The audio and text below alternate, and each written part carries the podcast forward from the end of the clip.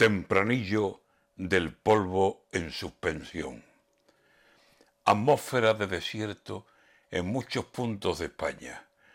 Tuareg parece la gente y las calles puro Sahara. ¿Alguien da con el oasis en estas horitas malas?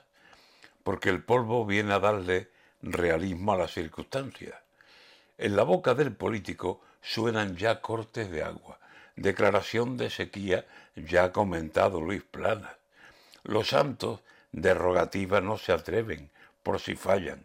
Y el precio del combustible va a dejar el coche en casa y va a viajar en camello. El sol, infierno canalla.